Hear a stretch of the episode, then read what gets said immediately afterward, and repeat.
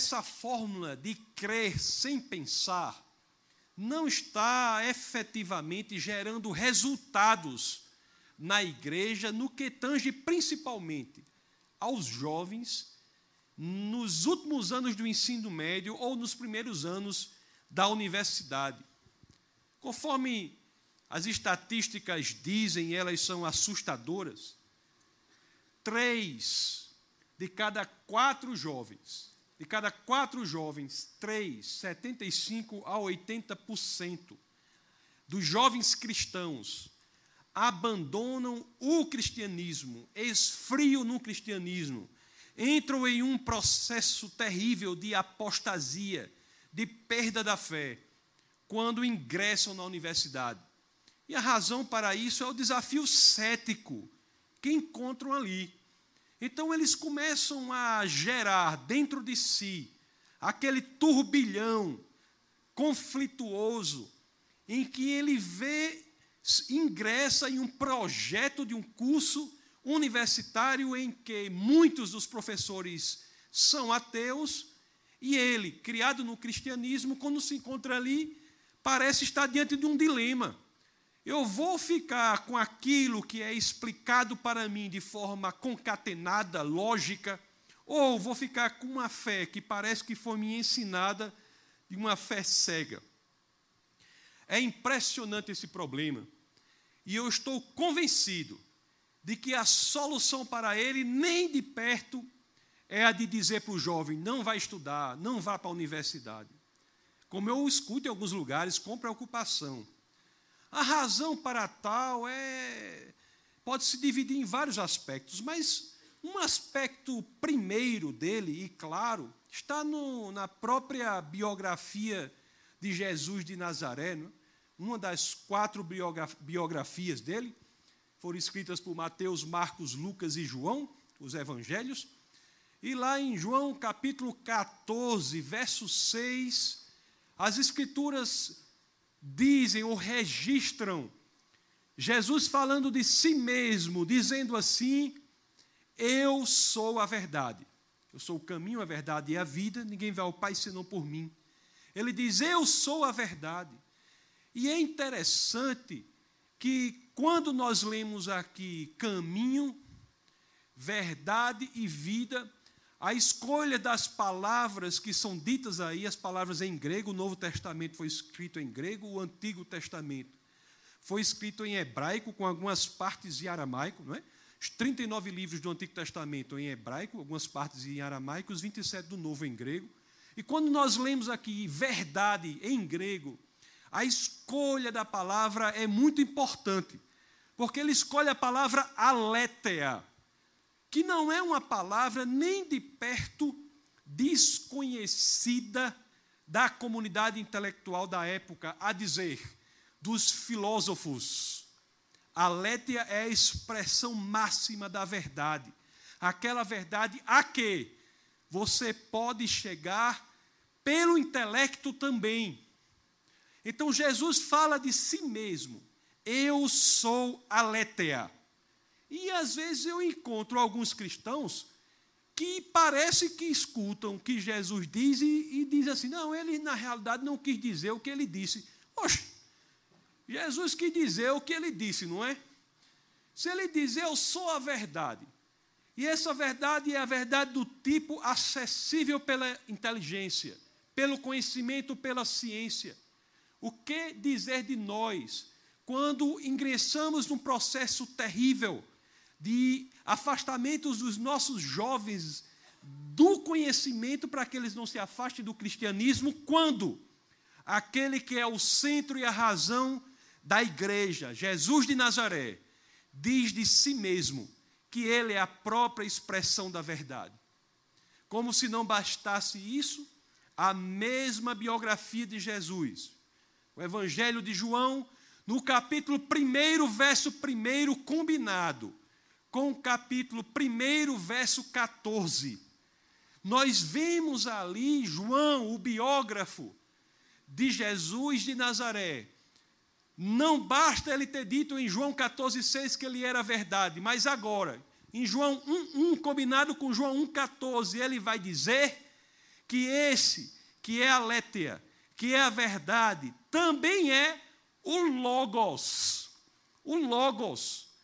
Essa tradução aí, no princípio era o verbo, em alguns tem, no princípio era a palavra, no grego tá, no princípio era o Logos. Se há, meus queridos, dois sustentáculos, dois pilares sobre os quais o pensamento se estruturou, é o elemento da verdade e a letra e o elemento do logos, que é o princípio, o fundamento, a razão de ser das coisas. E Jesus diz de si mesmo: Eu sou a verdade, e o seu discípulo mais próximo diz que ele também é este fundamento de todo o mundo que encarna e vive no meio de nós.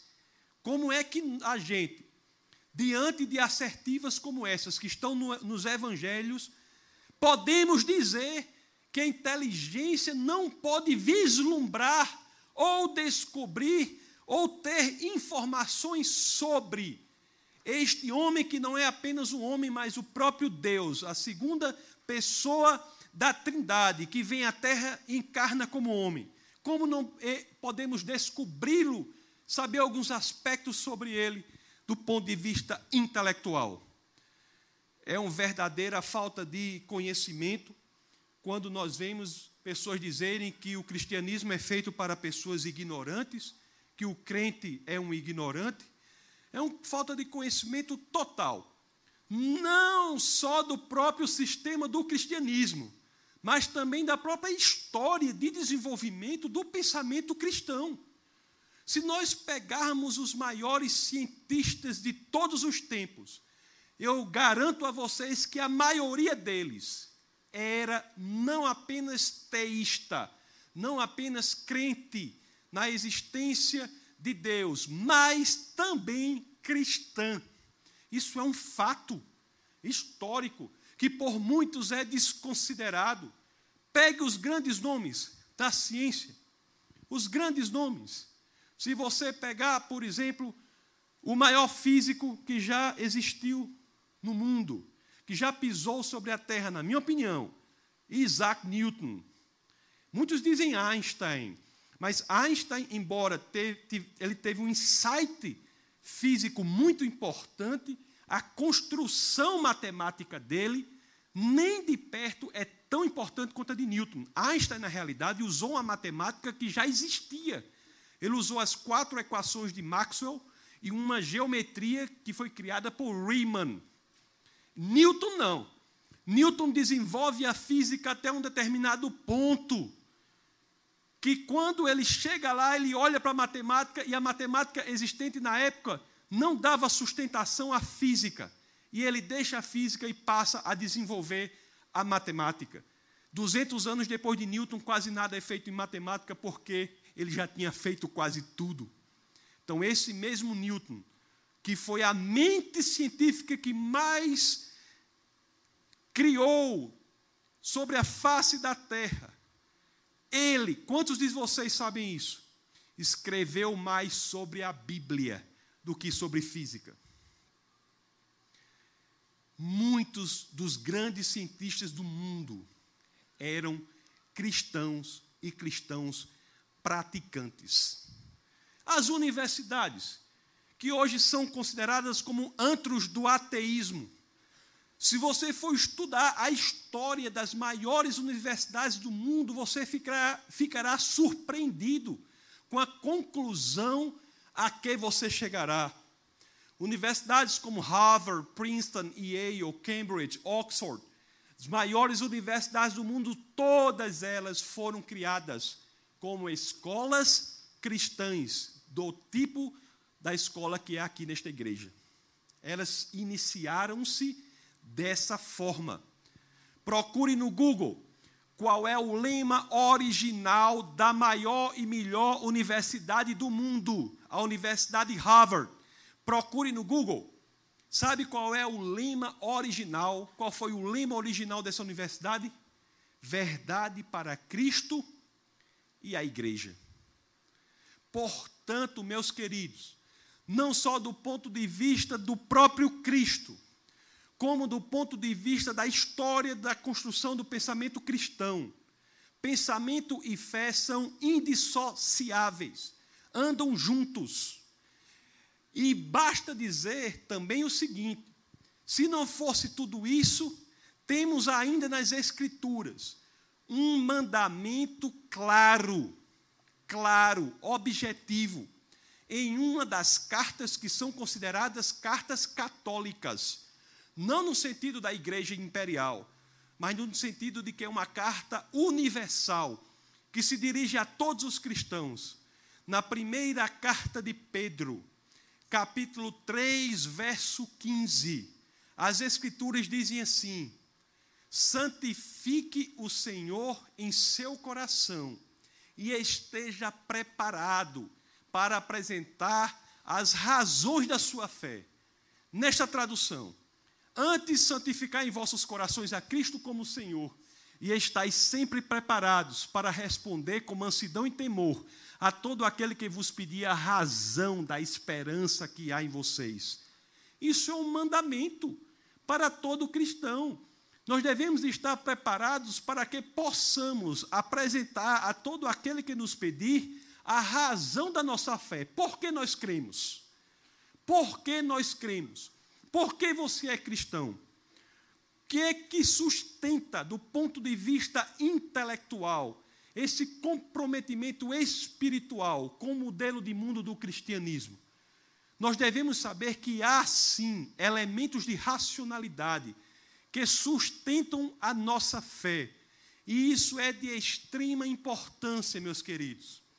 Porque quando eventuais ventos da incredulidade batem à nossa porta, se temos a convicção, também intelectual, de que o cristianismo é a verdade, nós estaremos muito mais fortes para enfrentar o desafio cético da contemporaneidade. Cristianismo e inteligência, portanto, não apenas do ponto de vista histórico, não apenas do ponto de vista daquele que é a razão, o sentido e o propósito de tudo o que fazemos, Jesus de Nazaré, mas também do ponto de vista da orientação para os seguidores de Cristo, os discípulos de Cristo. É um sistema de pensamento que não tem medo da inteligência, não tem medo da investigação, não tem medo da universidade. Ele está convicto de por que, pelo, de que, por mais que você investigue, se você investigar muito, a conclusão a que você chegar é exatamente aquela em que as escrituras já estão há muito tempo. E isso é revolucionador. Isso é uma mudança de paradigma. Isso é libertador porque isso faz com que nós tenhamos jovens e crianças fortes, enfrentando o mundo com genuína convicção, sendo preparadas para chegar neste mundo e apresentar com inteligência as razões da sua fé. Não é dizer, isso eu gostaria de deixar bastante claro, que a inteligência substitui a conversão espiritual, de forma alguma não há uma conversão genuinamente intelectual. O que há é a conversão espiritual por obra do Espírito de Deus em nós. Mas muitas vezes nós temos muitos obstáculos entre nós e o Evangelho, que não deixam com que nós nos abramos para o Espírito de Deus. E esses obstáculos são de índole intelectual, a saber, evolucionismo, Big Bang, confiabilidade da Bíblia, figura histórica de Jesus de Nazaré. Esses obstáculos, entre outros tantos, nos separam do Evangelho. E o papel da inteligência faz com que esses obstáculos sejam destruídos e nós sejamos imediatamente expostos ao poder do Espírito de Deus e possamos fazer aquela que é a mais determinante de todas as escolhas. Dizer como Paulo disse, que eu não mais viva, mas que Cristo vive em mim. Para que façamos isso, é importante que destruamos esses obstáculos intelectuais, e isso é o que diz a primeira de Pedro, capítulo 3, verso 15. Este ramo do estudo do cristianismo se chama apologética. Apologética. Apologética, por quê? Porque quando nós lemos isso aqui em grego, onde tem apresentar a resposta, apresentar a resposta, em grego nós temos a palavra apologia, da qual o termo apologética aparece em português. Apologética é, portanto, não a tradução do grego apologia, mas a transliteração do grego apologia. É como se você pegasse a palavra em grego e passasse para o português adaptando-a com o mesmo sentido que ela tem no original, que é apresentar as razões para a fé cristã. E aqui eu sou chamado, convidado pelo meu querido amigo pastor Tiago Linhares, pastor Jorge, para falar em alguns aspectos interessantes desses obstáculos intelectuais que nós temos. É interessante saber que quando nós olhamos para a natureza, quando nós olhamos para o mundo, Deus se revela para a gente. Deus escreveu, na realidade, dois livros. Eu não sei se vocês já pensaram sobre isso. Deus escreveu dois livros. Um é a Bíblia, o outro é a natureza. É isso que a teologia chama de revelação geral e revelação especial. A revelação geral é a natureza. E a revelação especial são as Escrituras. A revelação especial é a mais profunda, a que nos dá, nos dá um entendimento do caráter de Deus. Agora, muitos só chegam a entender a revelação especial que é as Escrituras, quando, diante da revelação geral que é a natureza, conseguem abrir o seu coração para as Escrituras. Já se dizia que a caminhada mais importante que todos nós temos de fazer não é mais do que alguns centímetros, é aquela que separa o cérebro do coração. Temos de sair dos elementos puramente intelectuais, do âmbito do conhecimento, do âmbito da cognoscibilidade e sermos capazes de fazer esta viagem impressionante que sai daqui e vem até aqui. E quando chega no coração é que nós, já tendo destruído os obstáculos intelectuais, somos capazes de chegar ao final de coração aberto, para que sejamos terreno fértil para a genuína conversão. Portanto, meus queridos, este é o pano de fundo em que o nosso bate-papo de hoje se dará. O pano de fundo, ou o modelo de mundo, ou o paradigma, como você preferir, que diz que não há de se pensar que cristianismo não pensa, não questiona. Não há de se pensar que a igreja tem medo do conhecimento. Não há de se pensar que a igreja tem medo da universidade. Temos que saber que é exatamente o contrário. A história intelectual, a pessoa de Cristo e o, seu, e o Evangelho, que com ele se confunde, indicam um caminho de fé sustentada pela razão. Embora não se confundam, a fé espiritual é uma, um comprometimento, mas ela não é contrária à razão. A fé vai além da razão, o que não é dizer que é contrária a ela. A fé vai além da razão, mas não é irracional. A fé vai além da razão, mas não é contrária ao pensamento. A fé vai além da razão, mas não é contrária ao estudo, ao conhecimento, à universidade. A fé vai além da razão, mas ela não despreza o nosso cérebro. Aliás, o próprio Jesus de Nazaré, quando confrontado, dizendo qual é o maior dos mandamentos, ele diz: amar o Pai de todo o teu coração, de toda a tua alma de todo o teu entendimento. Porque muitos não fazem como esta igreja e abrem-se para esta realidade, para fazer com que os jovens sejam fortalecidos neste ambiente cético, perverso, em que as pessoas, depois de algum tempo, se acham no mundo do ateísmo e olham para um lado, olham para o outro e não sabem o que fazer. Envolvem-se em sistemas ateístas de mundo e quando olham ao seu redor, só veem moléculas estruturadas que não dão a eles nenhuma esperança. Estamos perdendo os nossos jovens. É momento de abrir os olhos para isso. É um problema. São gerações e gerações que estão sendo agredidas simplesmente porque são ensinadas que não podem pensar. Temos que mudar isso.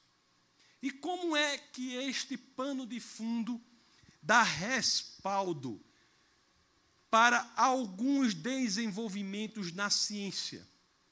Como compatibilizar, por exemplo, o estudo do universo e o estudo da vida com essa determinação da Escritura de que temos que saber as razões para a nossa fé. Eu vou falar aqui de maneira resumida alguns elementos interessantes ou importantes sobre o estudo do universo para que eu possa depois falar sobre o estudo da vida.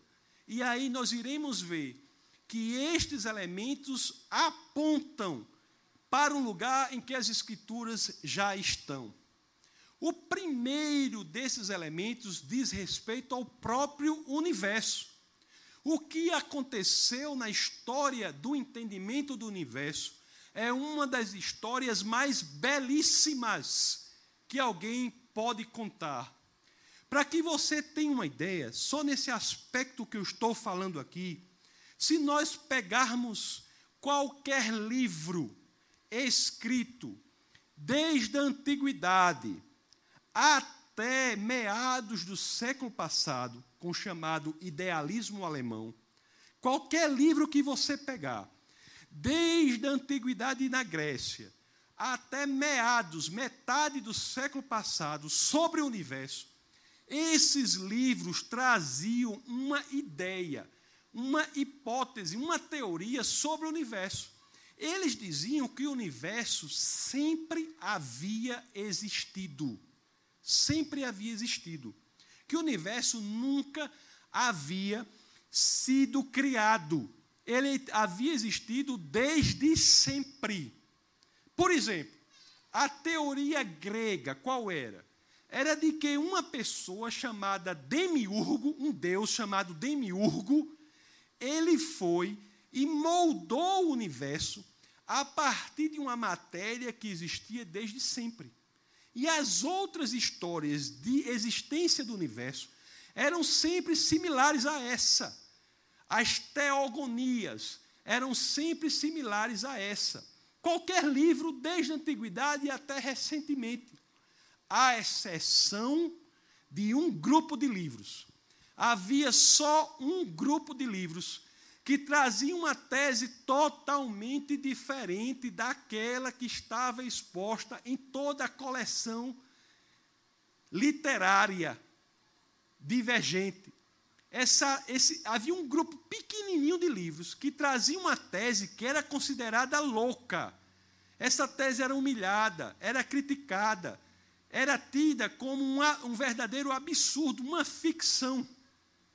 A tese que esse grupo pequeno de livros trazia era a tese de que o universo não havia existido desde sempre, mas ele havia sido criado a partir do nada.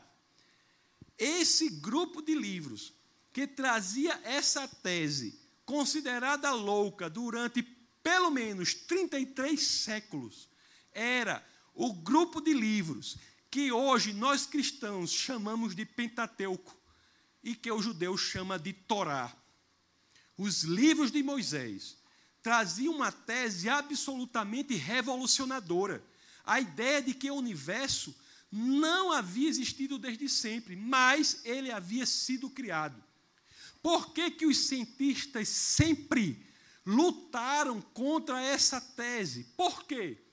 Você veja bem, se a conclusão a que nós chegarmos for a de que o universo foi criado, uma pergunta aparece que não havia antes. Se o universo foi criado, a pergunta que aparece é: quem foi? O Criador. Para o cientista, a ideia de que o universo nunca foi criado, de que ele existiu desde sempre, era uma ideia muito mais confortável. Porque se o universo nunca foi criado, não havia de se perguntar quem é o criador daquilo que não é uma criação. Se essa tese dos livros de Moisés fosse considerada como uma tese válida, nós teríamos que saber agora, tratar agora essa questão: quem é o criador daquilo que agora é uma criação?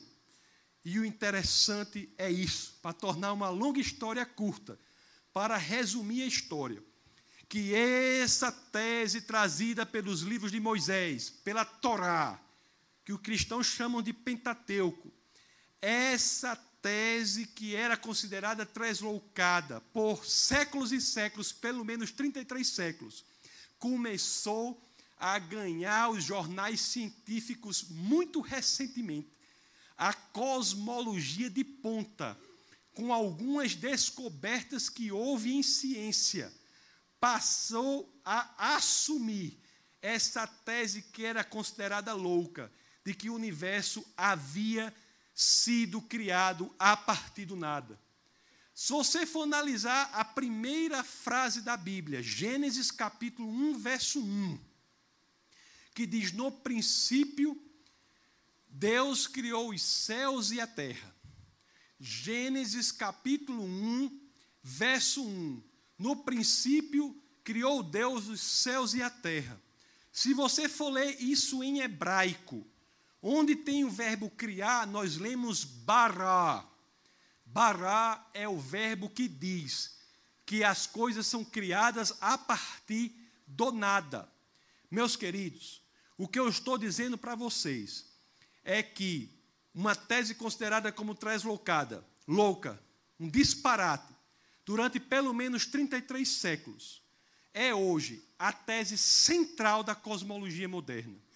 Algumas descobertas em ciência que ocorreram no século passado, notadamente a da segunda lei da termodinâmica, a do universo em expansão com o telescópio Hubble, a de radiações de fundo, que dois cientistas, Penzias e Wilson, descobriram no laboratório Bell, inclusive ganharam o prêmio Nobel em 1963 por essa descoberta.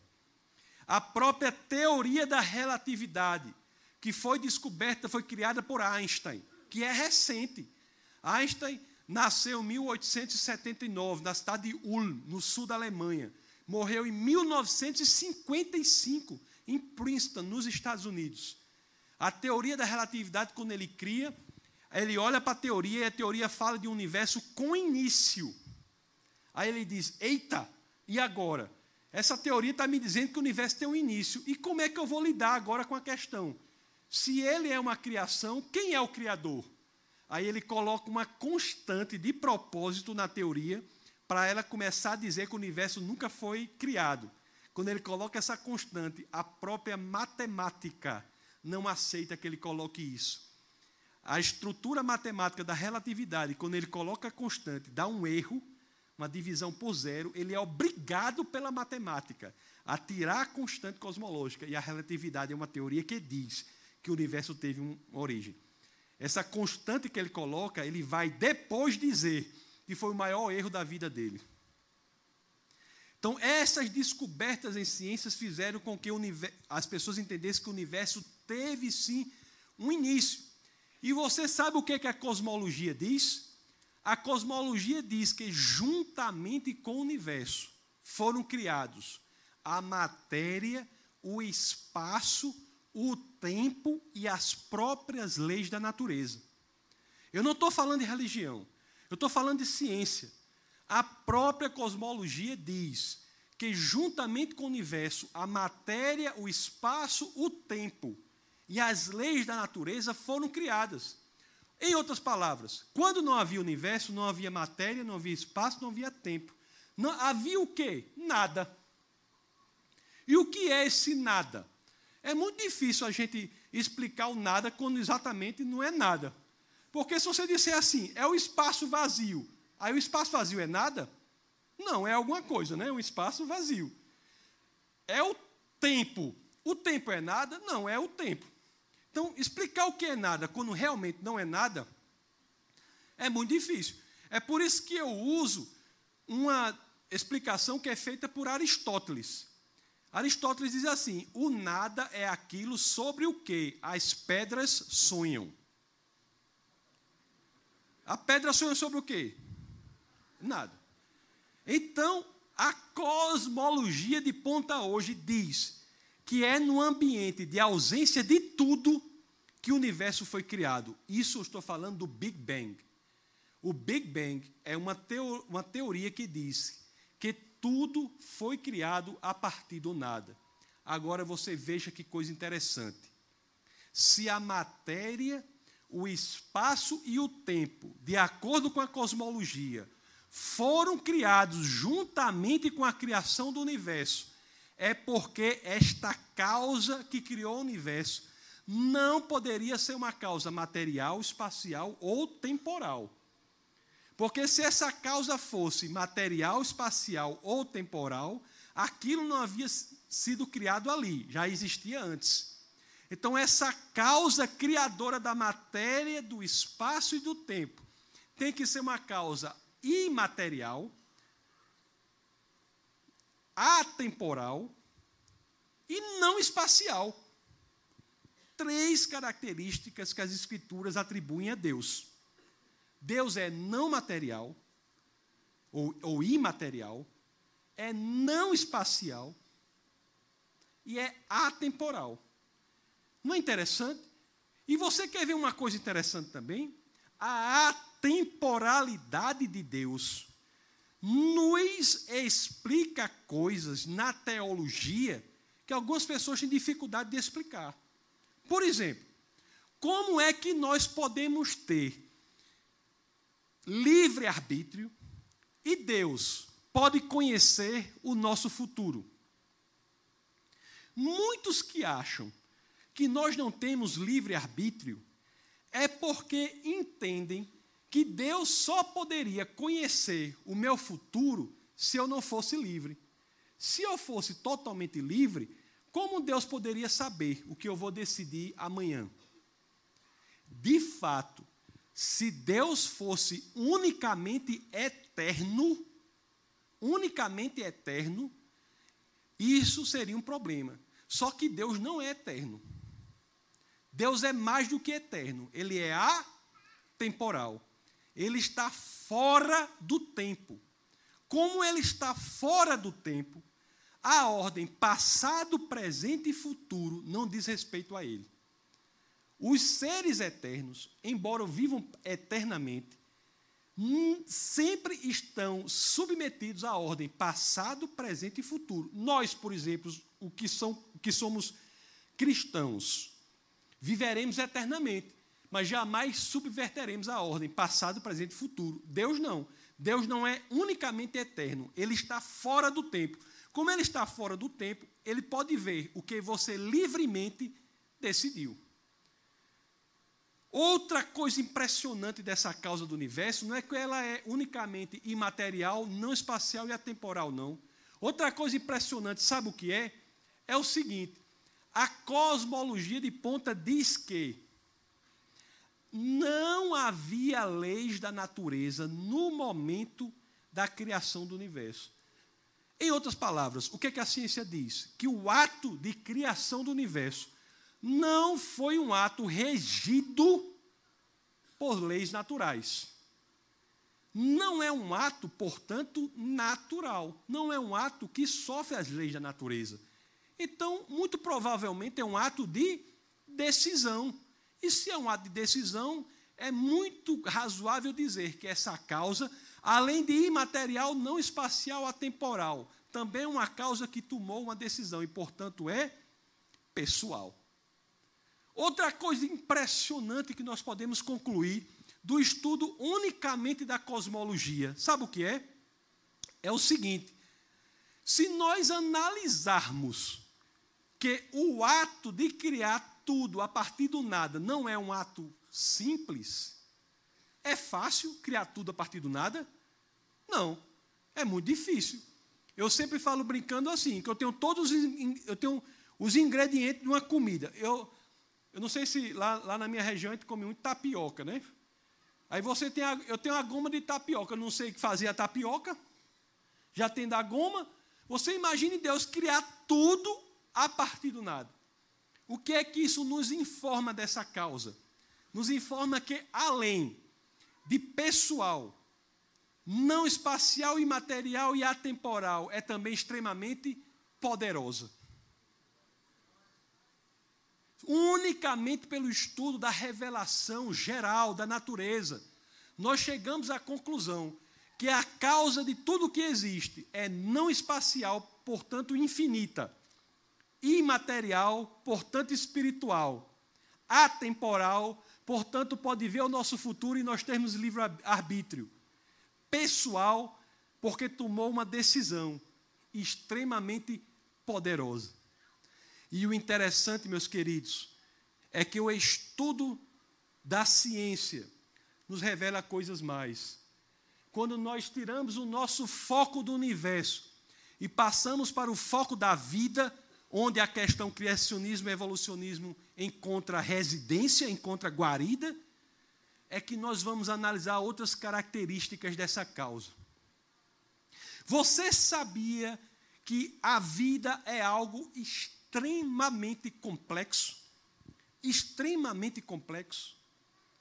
Se há uma coisa que a ciência nada sabe hoje, é sobre como criar vida a partir da não vida. Como é que você tem a não vida e você cria a vida? Se você for para o melhor laboratório do mundo, com os melhores cientistas reunidos, eles não sabem criar vida a partir da não vida.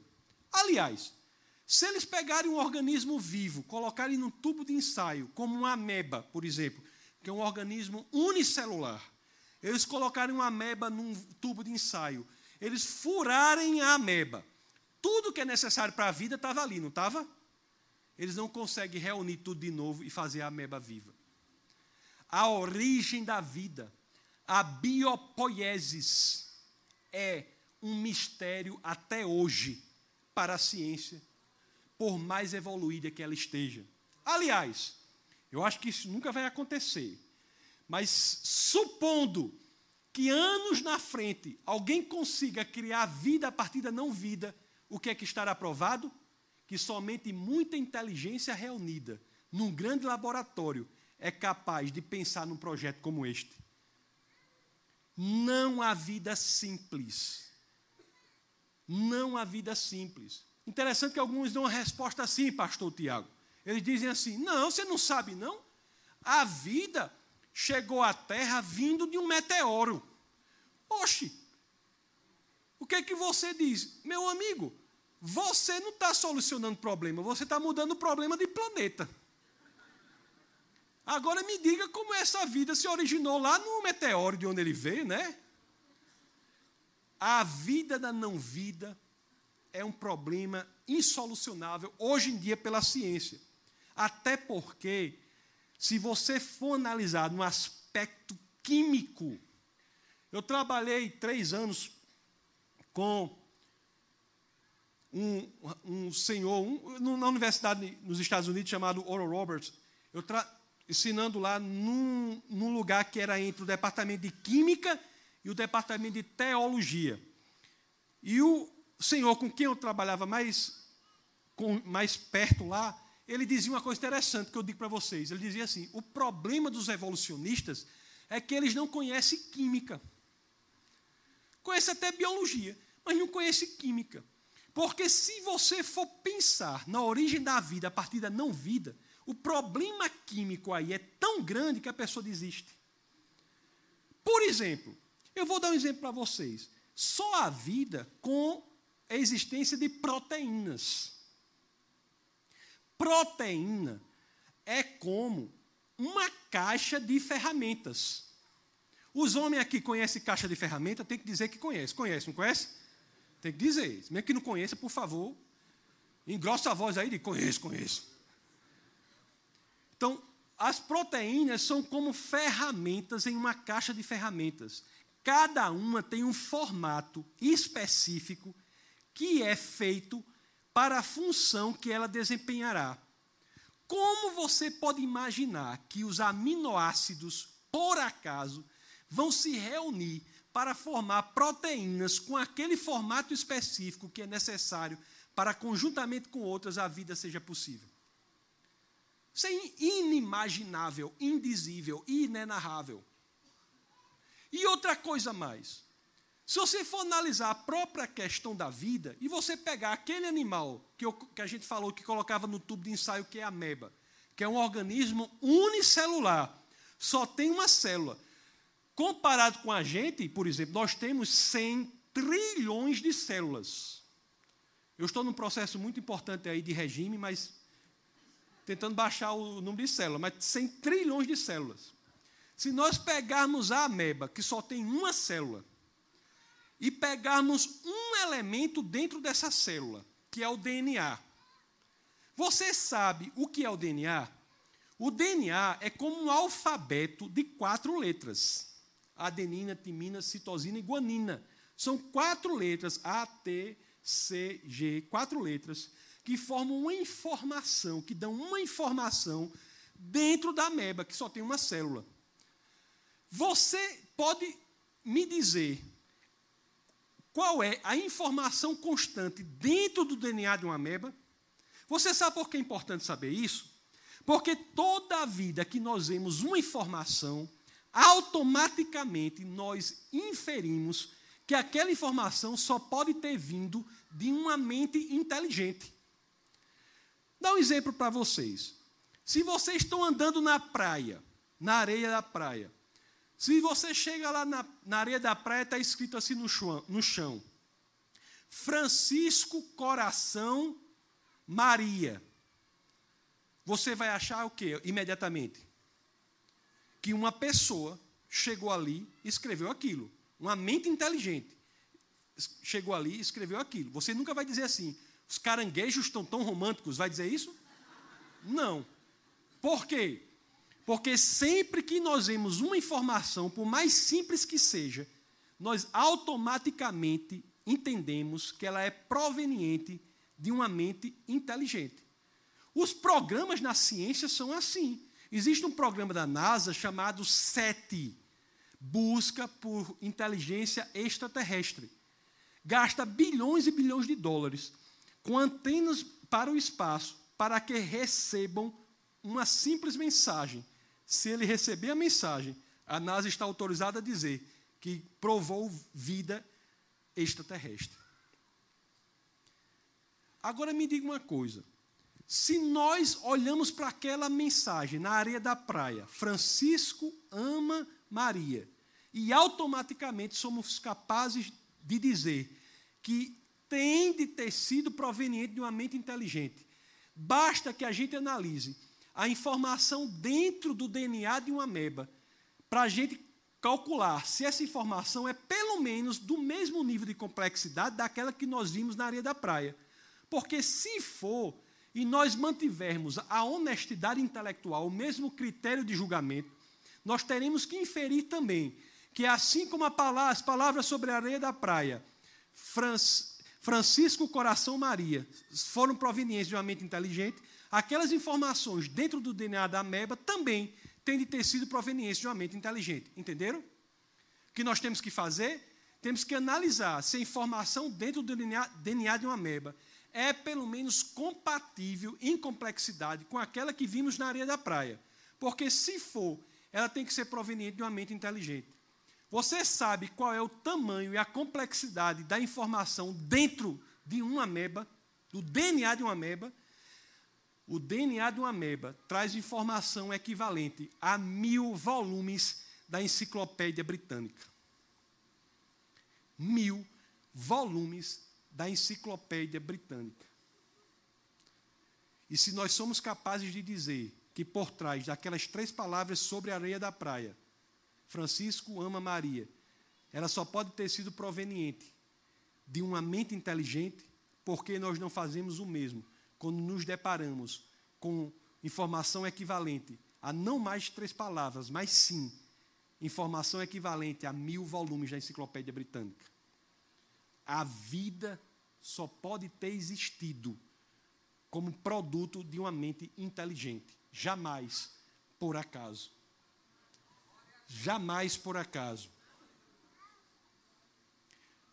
Se você analisar a informação no DNA de uma das nossas 100 trilhões de células, o nosso DNA em cada uma de nossas células traz informação equivalente a 5 milhões de páginas de informação. 5 milhões de páginas dá 200, dá 25 mil livros de 200 páginas. É uma biblioteca muito boa, não é? Em cada uma das nossas 100 trilhões de células. E eu estou falando só do DNA. Se eu for falar do RNA, etc, etc, a coisa se complica muito mais para o evolucionista. Mas me diga uma coisa: existe evolução em algum sentido? Porque me parece que os estudos em vacina, em antibióticos, eles são sempre decorrentes de um processo que é feito, que é considerado fruto da seleção natural mais mutação aleatória. Aí, meus queridos, nós temos que ter esse entendimento. Existe uma diferença entre micro e macroevolução. O que existe é uma evolução dentro do mesmo grupo genético. Ou, se vocês preferem, dentro da mesma espécie. Na Bíblia não diz que Deus criou os animais segundo as suas espécies, não diz assim? Quando você lê isso em hebraico, onde tem espécie em hebraico é min. Min quer dizer um grupo genético. Dentro do mesmo grupo genético existe evolução. Por exemplo, alguém aqui no auditório nunca nasceu nessa pessoa os dentes chamados popularmente de dente ciso, dente, como é que chama aqui? Queiro, é? Dente ciso, que são os terceiros molares. Alguém aqui nunca teve esses dentes? Uma pessoa evoluída aqui? Evoluída. Por que isso? Porque isso é um processo microevolutivo. Ela é tanto ser humano como qualquer um de nós. Ela é ser humano, nós somos seres humanos. Isso é bíblico. Essa evolução dentro da mesma espécie é bíblica? É bíblica.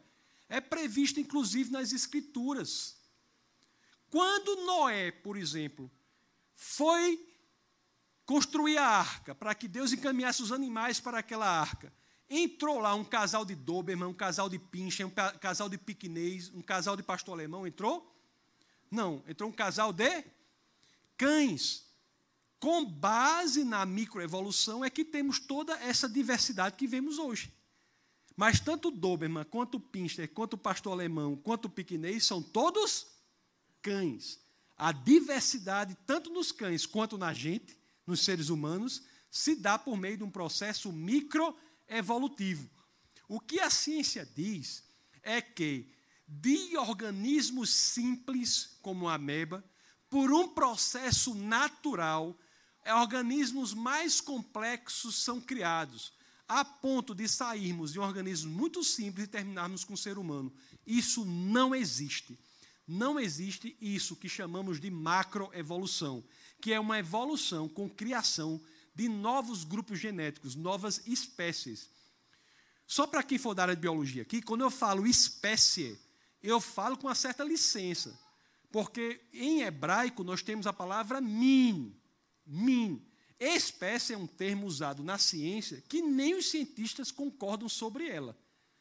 Se você pegar o pessoal que estuda taxonomia, que é a área da ciência que classifica nem eles concordam sobre o que é espécie. Então, quando eu falar espécie aqui, com uma certa licença, eu quero falar o hebraico min, grupos genéticos. Por quê, pessoal? Vou dar alguns exemplos para vocês do porquê que não pode haver macroevolução. Só alguns exemplos que eu vou dar para vocês aqui do porquê que não há macroevolução. Há vários argumentos contra a macroevolução. Primeiro eu vou conseguir começar com um que parece ser um pouco questionador. As pessoas às vezes chegam para mim e dizem assim: Mas, Tassos, me diga uma coisa. Nós não somos muito parecidos com os chimpanzés, não? O nosso DNA não é muito parecido com o chimpanzé, não? A resposta é sim. Nós somos, em nosso DNA, numa versão conservadora, 96% iguais ao chimpanzé. Isso eles dizem. O que eles não dizem é que nós somos 90% iguais ao rato e 50% iguais à banana. Isso quer dizer que a gente viu da banana, alguns você não, fulano, eu acho que sim, né? Ful... Aí, se você pegar um ou outro, até uma prova, né? Para que os homens vieram da banana. Mas existe similitude genética entre a espécie, existe. Existe. Isso é prova da evolução, de que todos vieram de um ancestral comum? Não. Isso é o quê? Pessoal, eu dou aula no departamento de artes da Universidade Federal do Rio Grande do Norte. Eu sou da região lá da Catingueira. Eu sou grande assim porque tinha que matar muita onça que atacava a tribo da gente. Na Universidade Federal do Rio Grande do Norte. Quando nós pegamos vários quadros lá, pinturas, e queremos determinar que essas várias pinturas são do mesmo autor, o que é que nós fazemos? Nós procuramos entre elas traços de semelhança. A composição da tinta é a mesma. A espessura da pincelada é a mesma. O ângulo de incisão da pincelada é o mesmo. A escolha por padrão de cores é a mesma. Se nós tivermos muita similitude nesses vários quadros que analisamos, nós nos sentimos confiantes em dizer: são todos esses quadros frutos do mesmo pintor. O que iremos esperar, portanto, da similitude genética? A similitude genética, a semelhança genética é nada mais do que a assinatura do Criador em toda a sua criação. É algo que o criacionismo espera. O evolucionismo não pode existir, não é o caso por vários argumentos. O primeiro deles é a questão dos fósseis de transição. Se o evolucionismo fosse o caso, nós iríamos muitos fósseis de transição. Nós não vemos nenhum. Os que temos são fraudes. São fraudes. Estava lá com minha família uma vez, lá no, no, no museu de um amigo nosso chamado Karl Barr. Ele tem um museu chamado museu da Criação, Creation Museum. Ele fica numa cidade perto de, de Dallas chamada Glen Rose. E ele chegou lá e disse: Tassos, toque aqui nesse dente. Aí eu toquei o dente meio cauteloso para não me tornar um idólatra, né? Mas eu toquei o dente. Aí eu toquei no dente, bati uma foto. Esse aqui é o dente do homem de Nebraska. Descobriram um dente atribuíram esse dente a um fóssil de transição, que seria um, um homem de Nebraska. A partir desse dente, construíram todo o resto do corpo. E disseram que era um fóssil de transição. A partir de um dente. Tempos depois, ficou provado que aquilo era um dente de um porco. O dente do homem de Nebraska. Não há fósseis de transição mas esse não é nem o maior problema, não. Outros problemas são piores até. Você já ouviu falar num negócio chamado complexidade irredutível? Eu vou dar um exemplo para vocês de complexidade irredutível. É porque, talvez vocês não conheçam, mas você sabe aquela ratoeira tradicional, que é assim a tábua e tem a, o, a, a mola, né? o ferro. Aquela ratoeira é um, é, uma, é um equipamento formado de cinco partes. Tem a tábua, o martelo, o, o não sei o que, são cinco partes. Se você tirar da ratoeira uma dessas partes, qualquer que for, ela não funciona. Ela é um sistema irredutivelmente complexo. Ela não funciona em complexidade menor. Você sabia que os seres vivos são assim? Se você tiver a oportunidade de ser apresentado ao flagelo bacteriano, por exemplo, é um animal de 50 partes. Se você tirar uma dessas partes, ele não sobrevive. Portanto, os seres vivos não poderiam ter, ser oriundos de seres menos complexos. Outro argumento muito importante é que existe uma lei muito forte na natureza, chamada segunda lei da termodinâmica. O que é que essa lei diz? Diz que as coisas tendem naturalmente a um processo de maior desorganização, menor complexidade. Se o seu quarto lá na sua casa não for arrumado sempre, como é que ele fica? Arrumado ou desarrumado? Por quê? Por conta da segunda lei da termodinâmica, que diz que as coisas tendem naturalmente a um estado de menor complexidade, maior desorganização. Como é que nós iremos pensar que há um processo natural em que seres ganham naturalmente complexidade por um, uma lei natural que, é, que fere de morte a segunda lei da termodinâmica? São muitos argumentos contra a macroevolução. Talvez um dos mais importantes dele seja escrito por um advogado Engraçado que ele não é cristão, ele é até ateu. Mas ele escreve um livro dizendo assim: olha, está muito difícil sustentar essa minha, minha visão de mundo ateísta. Chama Thomas Nagel. Ele escreve um livro chamado Mente e Cosmos, Mind and Cosmos.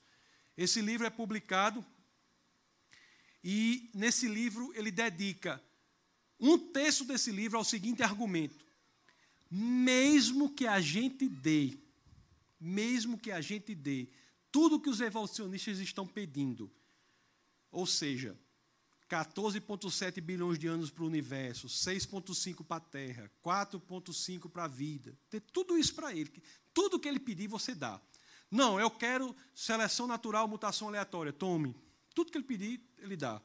Quando a gente aceita tudo que o evolucionista está pedindo e colocamos isso numa equação, nem de perto a conclusão dessa equação representa a diversidade de vida que encontramos na Terra. Ou seja, a teoria da evolução, macroevolução, não se sustenta em seus próprios pressupostos, porque não conclui algo que a experiência verifica, que é uma diversidade incrível de vida. Por fim, meus queridos, são tantos exemplos contra a macroevolução que é praticamente constrangedor você defender a evolução hoje, se você quiser ser honesto. Agora, por que tantos ainda a defendem? Porque muitos são ateus não por questões intelectuais, mas sim por questões morais. E a teoria da evolução é aquela que, na visão de mundo ateísta, mais bem explica o fenômeno, embora não a explique realmente. Muitos escolhem o ateísmo porque eles estão em busca de um sistema de mundo que permita que a pessoa leve a vida da forma que ela quer. O cristianismo é o contrário. O cristianismo é um sistema de mundo altamente desconfortável. Altamente desconfortável. O critério de escolha do cristianismo não é o conforto, é o critério da verdade. Quando você adere ao cristianismo, o que há de gerar em você é um desconforto, no sentido de que você entra em um processo contínuo de mudança dia após dia, no que chamamos de santificação. A cada dia você se mata para se tornar cada vez mais parecido com Cristo. O ateísmo não. É preciso mais fé para você crer numa visão de mundo como essa, do evolucionismo, para, do que para você crer no próprio cristianismo. Eu agradeço imensamente a oportunidade de estar aqui. Estou sempre acessível por meio dessas redes sociais aí e por meio do site. E foi uma grande honra e um grande prazer poder compartilhar com vocês algumas das razões para a nossa fé. Muito obrigado.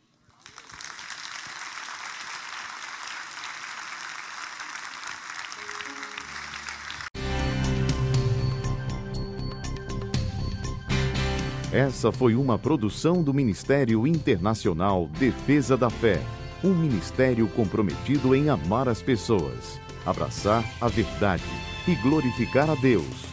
Para saber mais sobre o que fazemos, acesse defesadafé.org.